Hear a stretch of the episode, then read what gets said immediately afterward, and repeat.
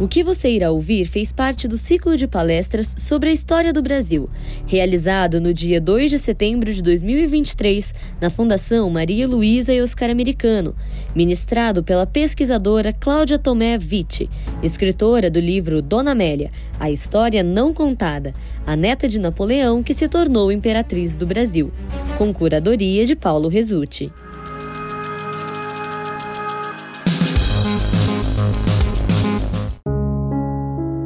A Amélia acaba assumindo também um papel político importante, porque ela, não ela, com 17 anos sozinha, seria um gênio da política, obviamente ela estava bem orientada. Então a gente tinha o José Bonifácio, tinha se reaproximado de Dom Pedro, a gente tinha o próprio Március na Alemanha, os conselhos da mãe, que foram muito sábios, e tudo isso levou a Amélia a se posicionar como protetora dos brasileiros, como imperatriz do Brasil. E por que, que isso era importante? Porque era um momento em que Dom Pedro ainda estava assessorado e cercado por amigos portugueses.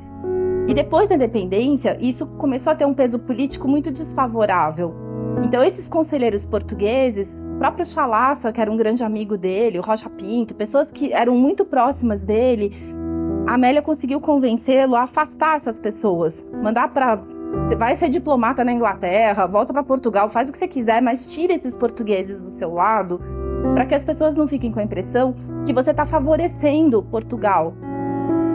E ela então acaba influenciando Dom Pedro para que ele faça uma reaproximação com o Partido Brasileiro. Então, é criado logo que ela chega, alguns meses depois, o famoso Ministério da Imperatriz. Essa foi uma das grandes surpresas que eu tive uh, estudando os despachos da diplomacia porque eu não tinha noção que ela tinha tido um papel político tão importante. Durante esse pouco tempo que ela ficou no Brasil, ela conseguiu realmente fazer uma reconciliação entre Dom Pedro e o Partido Brasileiro, refazer um, um ministério só de brasileiros, e é, isso foi uma trégua durante um ano, um ano e meio, até que outros problemas começaram a se acumular e ele acaba abdicando.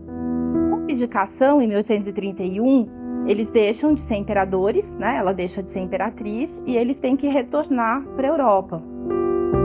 Quando eles voltam para a Europa, num primeiro momento, a missão que Dom Pedro se coloca é recolocar a filha dele no trono. Lembram da Maria da Glória, aquela que, que era filha dele com a Leopoldina, que já era rainha de Portugal? Nesse meio tempo, o irmão dele, o irmão mais novo, Dom Miguel, tinha usurpado o trono. E não era só uma questão de, ah, eu que sou rei, você que é ponto era que Dom Miguel defendia a volta do absolutismo, enquanto Dom Pedro defendia que Portugal e Brasil tinham que se tornar monarquias constitucionais e tinham que fomentar um desenvolvimento industrial, um desenvolvimento cultural, um desenvolvimento educacional que no antigo regime não era exatamente contemplado. Então ele faz uma guerra contra o irmão quando ele volta para a Europa para instituir uma monarquia constitucional em Portugal. E a filha era o símbolo disso, ela seria uma rainha constitucional, apesar dela ser adolescente, ter 12 anos na época da abdicação. Amélia e a Maria da Glória ficam então em Paris, no exílio, enquanto Dom Pedro vai para a guerra lutar contra o irmão. E em Paris nasce a única filha deles, a princesa Maria Amélia, no dia 1 de dezembro de 1831. Eles saem daqui do Brasil, ela está grávida, enjoa horrores no navio, vomita daqui até a Europa. Tem cartas e relatos que foi uma tortura, ela passa super mal, mas a criança sobrevive, nasce saudável e aí ela tem essa primeira, primeira e única filha em Paris. Essa princesinha, Maria Amélia, vai crescer os primeiros dois anos em Paris junto com a mãe e com a irmã mais velha, por quem Dom Pedro está lutando, até que em 1834, 33, quando a guerra já está quase ganha, Dom Pedro chama a família para ir para Portugal. E aí Amélia chega levando a rainha, enteada dela, a Maria da Glória, e a princesinha e mais toda uma corte que tinha ficado em Paris até Dom Pedro vencer a guerra. Eles chegam em setembro de 1833 e Dom Pedro tem exatamente um ano e um dia de vida. Então, em 1834, ele, durante esse ano, tenta mostrar Portugal para elas, tenta preparar a filha para reinar, faz tudo o que é possível, mas ele está com tuberculose desde a guerra e ele acaba falecendo. E em 24, ah, enfim, em setembro de 1834. Ele ainda não tinha completado 36 anos e Amélia tinha 22. Ela é muito jovem quando ela fica, quando ela fica viúva. No momento que ela fica viúva, o próximo passo que tem que ser dado é consolidar o reinado da Maria II, porque a Maria da Glória passa a se chamar né, Maria II, já desde que ela era rainha, e ela tem que então ser colocada no trono. E para isso, o mais importante era que ela casasse o mais rápido possível, porque ela tinha 15 anos. E as pessoas queriam primeiro que ela tivesse um homem do lado dela que pudesse continuar, né, o legado político do Dom Pedro, mas que também desse um herdeiro para a coroa, porque uma monarquia sem descendentes não para em pé. E aí o que acontece? Dom Pedro deixa uma carta testamento para que o Augusto, cunhado dele, vá para Portugal case com a Maria da Glória e dê, cuide da Amélia, cuide da Maria Amélia e dê continuidade para essa instauração da monarquia constitucional. Augusto vai, ele casa e dois meses depois ele pega uma infecção na garganta e morre. Quando ele morre, quando Augusto morre, começa imediatamente uma questão de, bom, precisamos de outro noivo, né? Continua o problema, ela tem que ter um rei do lado dela, ela tem que ter alguém que faça uma que dê a continuidade para para essa dinastia.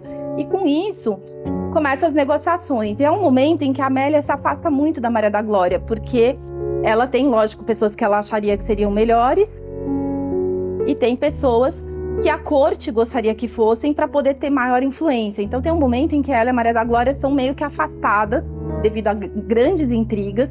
A gente tem uma documentação sobre isso. E essa é a imagem que fica. Não, depois ela ficou sozinha. Ela simplesmente foi alijada do poder, com a morte do irmão ela desapareceu e viveu na sombra até morrer.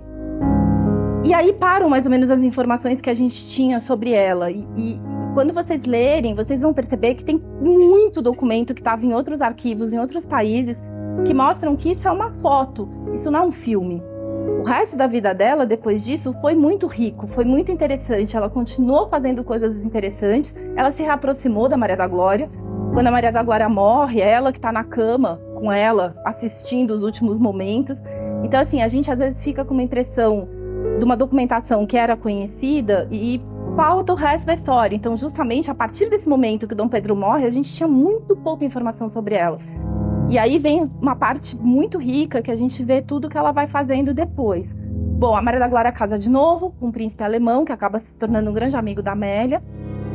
Ela, a partir do momento que nascem os filhos deles, futuro Dom Pedro V, Dom Luiz, ela consegue se libertar de uma certa maneira, porque ela não tinha mais nenhum compromisso dentro daquela corte. A rainha estava casada, tinha filhos, tinha continuidade. A filha dela deixa de ser o Coringa, porque a Maria Amélia teria sido uma possibilidade. Imagina que Maria da Glória morresse no parto e não tivesse herdeiros, quem seria a próxima rainha? Teria que ser a Maria Amélia. Era a única filha disponível, porque os outros filhos eram príncipes brasileiros. Quando a Maria da Glória tem filhos, ela se liberta, vai para Baviera, faz uma viagem para rever a família, vai para a Suécia, vai para Inglaterra e aí ela começa a viajar. Ela está viúva, ela recebe uma herança do pai e ela não tem mais esse compromisso na corte portuguesa. E aí ela passa a fazer o que ela quer da vida dela que era uma coisa que só era permitida para as viúvas no século XIX. Enquanto você tinha um marido, um filho, ou até um irmão que cuidasse dos seus bens, você, como mulher, não tinha acesso nem ao seu patrimônio, quanto mais decidir o que você queria da vida. E aí entra uma parte muito interessante, porque ela passa a fazer aquilo que ela acredita. Então ela começa a apoiar as vítimas da cólera, da febre amarela em Lisboa ela passa, ela amplia uma rede de orfanatos para outras cidades em Portugal e ela chegou à conclusão que não só tinha que dar abrigo para essas crianças, mas tinha que dar uma formação profissional para eles poderem, principalmente as meninas, terem não só a possibilidade de ficar esperando para casar sem dote, como já era o caso na, na Baviera, e os meninos tinham que saber profissões práticas que eles pudessem sobreviver essa, essa rede de apoio para os órfãos na, em Portugal vai ser muito grande, vai atender milhares de crianças. A filha dela vai crescendo e quando ela faz 15 anos, ela decide que gostaria de estudar física e astronomia, que não eram matérias femininas e que não existia ensino superior feminino ainda, isso só vai existir no século 20. A Amélia pega, leva a menina com ela para Baviera, onde ela consegue uma autorização para que professores da Universidade de Munique deem aula na casa dela, particulares, para ela conseguir acompanhar o currículo da universidade. E no final ela presta os exames, também precisa de uma autorização régia, e ela consegue se formar em física e astronomia. E com isso ela é a primeira princesa, a primeira mulher e a primeira brasileira a ter um curso superior, porque ela era uma princesa brasileira, ela foi concebida ainda durante o reinado do Dom Pedro. Começa então com o fim da, desse período né, de instrução dela, começam as negociações para o casamento. Ela teria se casado provavelmente com o arquiduque Maximiliano do México, aquele que vai ser fuzilado, e teria sido cunhada da Cici, mas nada disso acontece porque a menina pega tuberculose e elas vão para a Ilha da Madeira para tentar curar a tuberculose. O que, que era a cura naquela época? Não tinha antibiótico, não tinha remédio. Então você ia para um lugar que o clima era mais ameno, que você tinha bons ares e um inverno menos rigoroso do que no continente. E lá então, elas vivem durante seis meses esperando para ver se conseguem que a menina se recupere. Infelizmente, Maria Amélia não, não, não se recupera e acaba falecendo. Quando ela morre, lógico, a Amélia fica devastada, era a única filha, era né, a razão da vida dela. E ela então idealiza a criação de um hospital na Ilha da Madeira. Porque o que acontecia, assim como ela, várias pessoas que tinham condições e estavam doentes na Europa toda com tuberculose ou com outras doenças, normalmente respiratórias, iam para a Ilha da Madeira. E aí acabavam contaminando a população da ilha. E daí não tinha ninguém para cuidar deles. Então a Amélia se preocupa com essas pessoas que ficavam e que acabavam doentes e que era uma grande injustiça. E aí então ela usa uma boa parte da fortuna dela para construir esse hospital onde a população carente da ilha podia ser atendida. Hoje esse hospital ainda existe, ele não funciona mais, claro, com, com os mesmos propósitos, é uma fundação, mas ele continua atendendo é, como orfanato, como asilo de idosos e como uh, creche, jardim da infância e escola, junto com o governo de Portugal, mas ele continua existindo. E aí essa passa a ser, enfim, a grande função do final da vida dela, que é cuidar de todos esses órfãos, dessa questão do Hospital da Ilha da Madeira, e ela dá apoio mesmo à distância para os filhos do Dom Pedro, que ela considera como filhos dela. Então, todas aquelas crianças que ela considerava como filhos do Dom Pedro II, ela troca uma correspondência intensa com ele durante toda a vida, orientando Guerra do Paraguai, casamento das filhas, diversos momentos da história do Brasil, a gente vê que ela está por trás, aconselhando, influenciando, ajudando, né? Quando uma das filhas perde tudo, ela banca. Quando a, a duquesa de Goiás, aquela filha legitimada, né, pelo Dom Pedro, acaba os estudos em Paris, ela assume a criação dessa menina, leva para Baviera, ela mora na casa da mãe, da, da, da Augusta, Amélia organiza uma vaquinha entre ela, Dom Pedro II, Maria da Glória, para que ela consiga um bom dote, para ela fazer um bom casamento. Então, assim, ela realmente se torna mãe de toda essa família. Como eu disse, a própria Maria da Glória, ela, ela, ela tá no leito de morte da enteada. E ela assume essa questão de ser mãe da filha dela, dos filhos do Dom Pedro e dos órfãos. Essa passa a ser uma grande missão que ela, que ela desenvolve. E aí, em 1873, ela acaba falecendo em janeiro. Ela sofria de angina, ela morre do coração, deixa uma herança fabulosa, porque não só ela tinha recebido muito dinheiro do pai, como ela tinha feito grandes investimentos. Ela tinha investido em ações das estradas de ferro e, da, e de várias empresas que estavam surgindo na Europa nesse momento, então ela tinha uma grande fortuna e ela divide tudo isso entre os sobrinhos, entre os filhos, entre os enteados uma parte, uma boa parte disso acaba indo para a única irmã ainda viva, porque os outros eram quatro filhos, sete filhos, tantos filhos, então assim dispersou muito. A única irmã ainda viva, que era a rainha da Suécia, acabou ficando com um quinhão mais concentrado. E ela fica com os famosos diamantes da Tiara Bragança, que foram presentes de Dom Pedro para ela no primeiro aniversário que ela passa aqui, primeiro e único, de 18 anos. E ela deixa esses diamantes para a irmã na Suécia mas em contrapartida, a irmã assume a administração do hospital e de todas as obras de caridade dela. E isso tudo é colocado numa mesma fundação. Então eu acredito, embora as pessoas critiquem muito ela ter doado os diamantes brasileiros para a Suécia, Diamantes na, na época eram um patrimônio, você podia desmembrar e vender. Se caísse a monarquia, aquilo era dinheiro, aquilo era patrimônio. E eu acredito que por ela que a irmã colocou tudo numa mesma fundação, os diamantes seriam uma garantia para esse hospital e para essas obras que ela mantinha. E a Suécia, efetivamente, até hoje, continua mantendo tudo isso.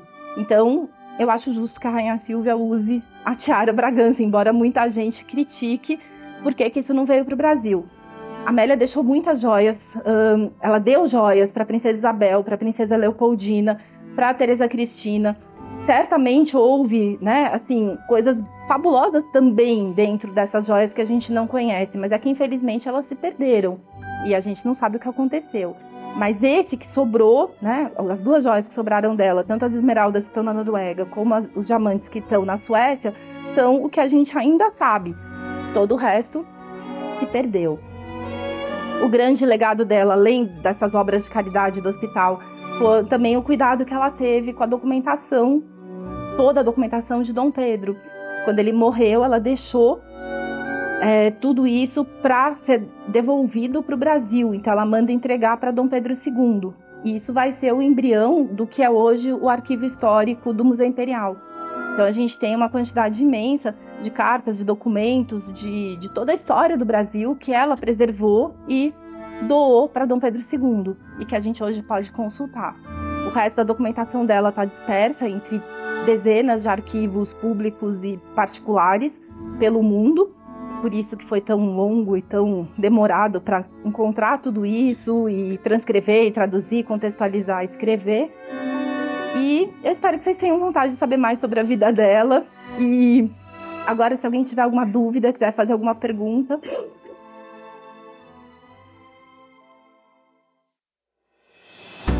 Uma história de vida e tanto, não? Nós agradecemos a sua companhia até aqui. Para conferir as outras palestras disponíveis, acompanhe o nosso canal no YouTube e siga nossas redes sociais para ficar por dentro das novidades do Brasil e também do mundo. Até mais!